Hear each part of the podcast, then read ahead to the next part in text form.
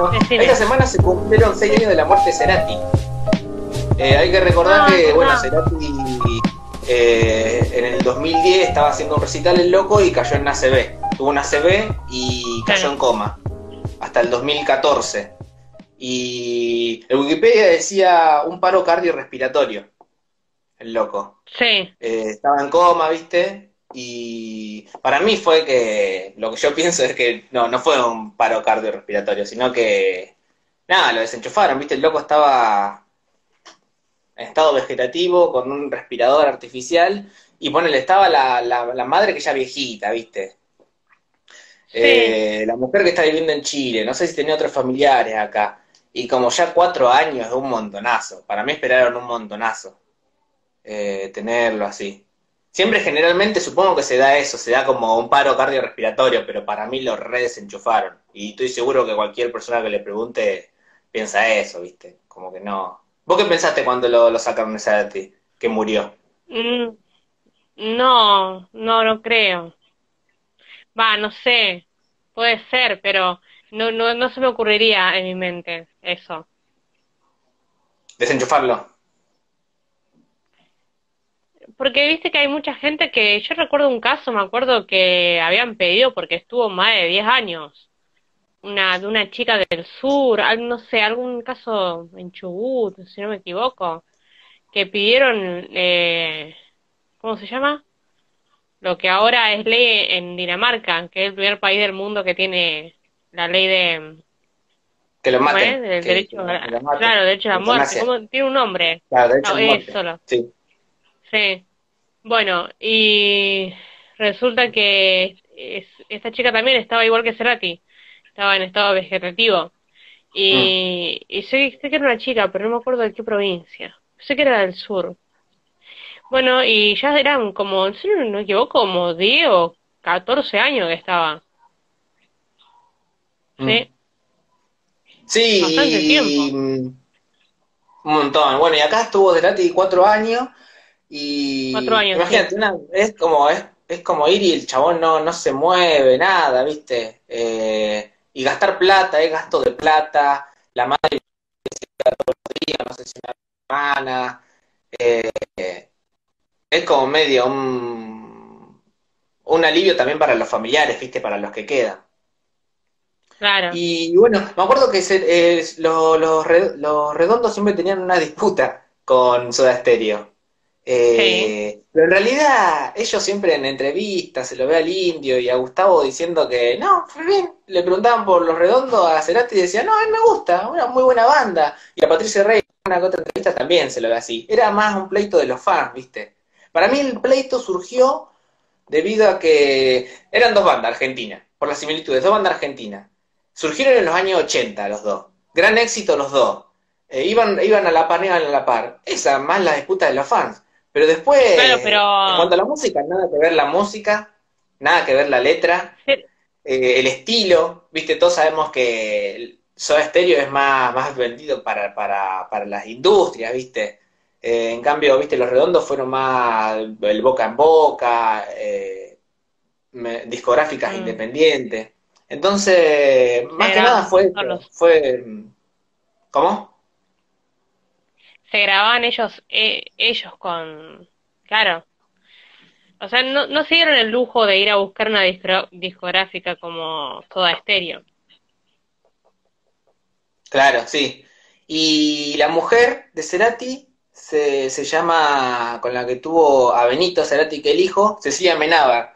Y una vez hacía, ella hacía un programa eh, en Canal A que se llamaba Arte Vivo. Y yo me acuerdo que una vez eh, había visto que el programa se trataba de entrevistas, entrevistas a bandas en el under, Sí. bien, bien, bien del under. Y una vez había visto una banda de chicos, me re había gustado yo, a mí. Sí, Y mm, lo busqué, eh, no sabía cómo llamaba la banda. Entonces agarré y yo pensé que el programa era actual. Y le, le mandé, lo, lo busqué por internet así, y le busqué y le pregunté. No, a ella no, al programa le pregunté. Hay una, hay- salió un programa este fin de semana y quería saber cuándo se vuelve a repetir el programa. Y me dice, no, ese programa fue hace como seis años ya. No, no está mal. La loca ni, ni siquiera estaba conduciendo el programa, nada.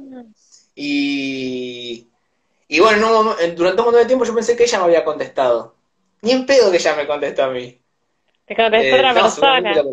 sí, el programa, qué sé yo, la producción. Pero re amable, me, me acuerdo porque me contestó muy amable, no me contestó como una máquina, me contestó, lamentablemente ese programa ya no se conduce más. Eh, y no hay archivos en internet, me preguntó y todo me aclaró. No hay ningún tipo de archivo en internet, viste, como en YouTube, alguna página. Mira. Eh, así me respondió. Y digo, uy, joya, me respondió Cecilia y no me respondió ni en pedo ella.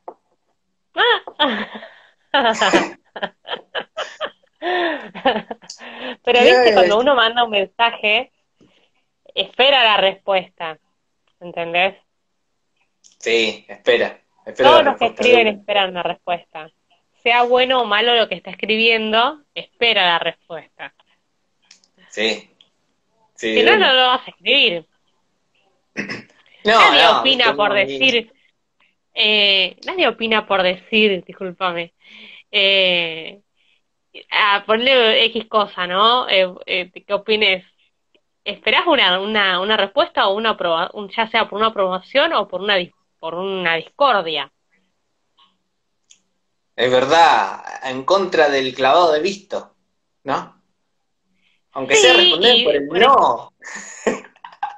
Claro, porque te pongan no me gusta. O sea, se, se busca una, una reacción, de todas formas nadie va a escribir algo a, ni, a nadie, ¿eh? Ni, ni sea un artista o que sea por algo comentar o tener una opinión de, X cosa. O sea, lo va a hacer para esperar una, una aprobación. en realidad, en la imaginación está en que alguien lo está leyendo. Que la imaginación está cuando vos comentás algo que alguien te lo está leyendo. Sí, sí, de una. ¿Y nunca te pasó que por ahí lees algo y lo lees con la voz de la persona? No, con mi voz. Por ahí, muy conocida, sí. Eh, a mí una vez me dijeron, uy, lo, cuando decís cosas así que decís siempre lo, leo con tu voz. Re loco. bueno, y eh, una de las cosas eh, de Soda Stereo es que, viste, en una época yo. Hay, una, hay un grupo acá en Rosario que se llama Arma tu Banda en Facebook. Y hay músicos que buscan a otro músico. Dice, hola, soy guitarrista, busco formar una banda tal estilo soy baterista, eh, busco un guitarrista y así te vas juntando con otras personas para tocar. Y en una época yo estaba muy metido en esa porque me había comprado la guitarra eléctrica y quería probarla ahí en una sala de ensayo con muchachos, pibe. Entonces me junté como tres o cuatro personas, viste, bandas, banditas, de, con chicas que tocaban un género, con chicos, así. Y todas, vos sabés que todos en el repertorio siempre eh, podían, ponían un tema de, soda. Les gusta a todos, Soda Estéreo y después la, la, la la carrera solista que hizo Gustavo es muy buena también. Y eso me sorprendía siempre, siempre que nos poníamos, bueno, ¿qué tema? Armemos un par de temas que sepamos todos, así vamos a la sala de ensayo. Eh, siempre ponían algún tema de Soda Stereo porque seguro los clásicos, el clásico, el clásico más clásico, ¿viste? Siempre estaba Soda Stereo, Soda Stereo siempre estaba. Sí. Porque yo pensaba, ¿por qué? Porque mm, las canciones son relativamente fáciles, no, no son, no es Queen ni es Pink Floyd que necesita otros tipos de instrumentos, es guitarra, bajo y batería. Y la voz de Cerati también. No es que es una voz que tiene unos agudos re fuertes, es un Adele, por ejemplo, que es re jodido, tiene características así jodidas, o, un o banda cover de fuerte por ejemplo. Ya tenés que tener la voz como Ricardo. En cambio, las canciones de Gustavo, viste, es tranquila, las podés cantar. Entonces yo creo que por eso, primero porque nos gusta todo, a todos nos gusta Soda y, y Cerati como solista, así que bueno, eso, nada más quería decir. Claro, bueno, entonces eh, lo que pasa con, claro, él después, yo cuando lo conozco a Gustavo Cerati, eh, que lo conozco en la, como artista, ¿no? sí, sí. Ah, obviamente. Hay algo, obviamente como músico, en sus melodías, que por más que la... Yo, cuando vos decís Gustavo Cerati, sabés que me acuerdo del video ese que... Ay, como si...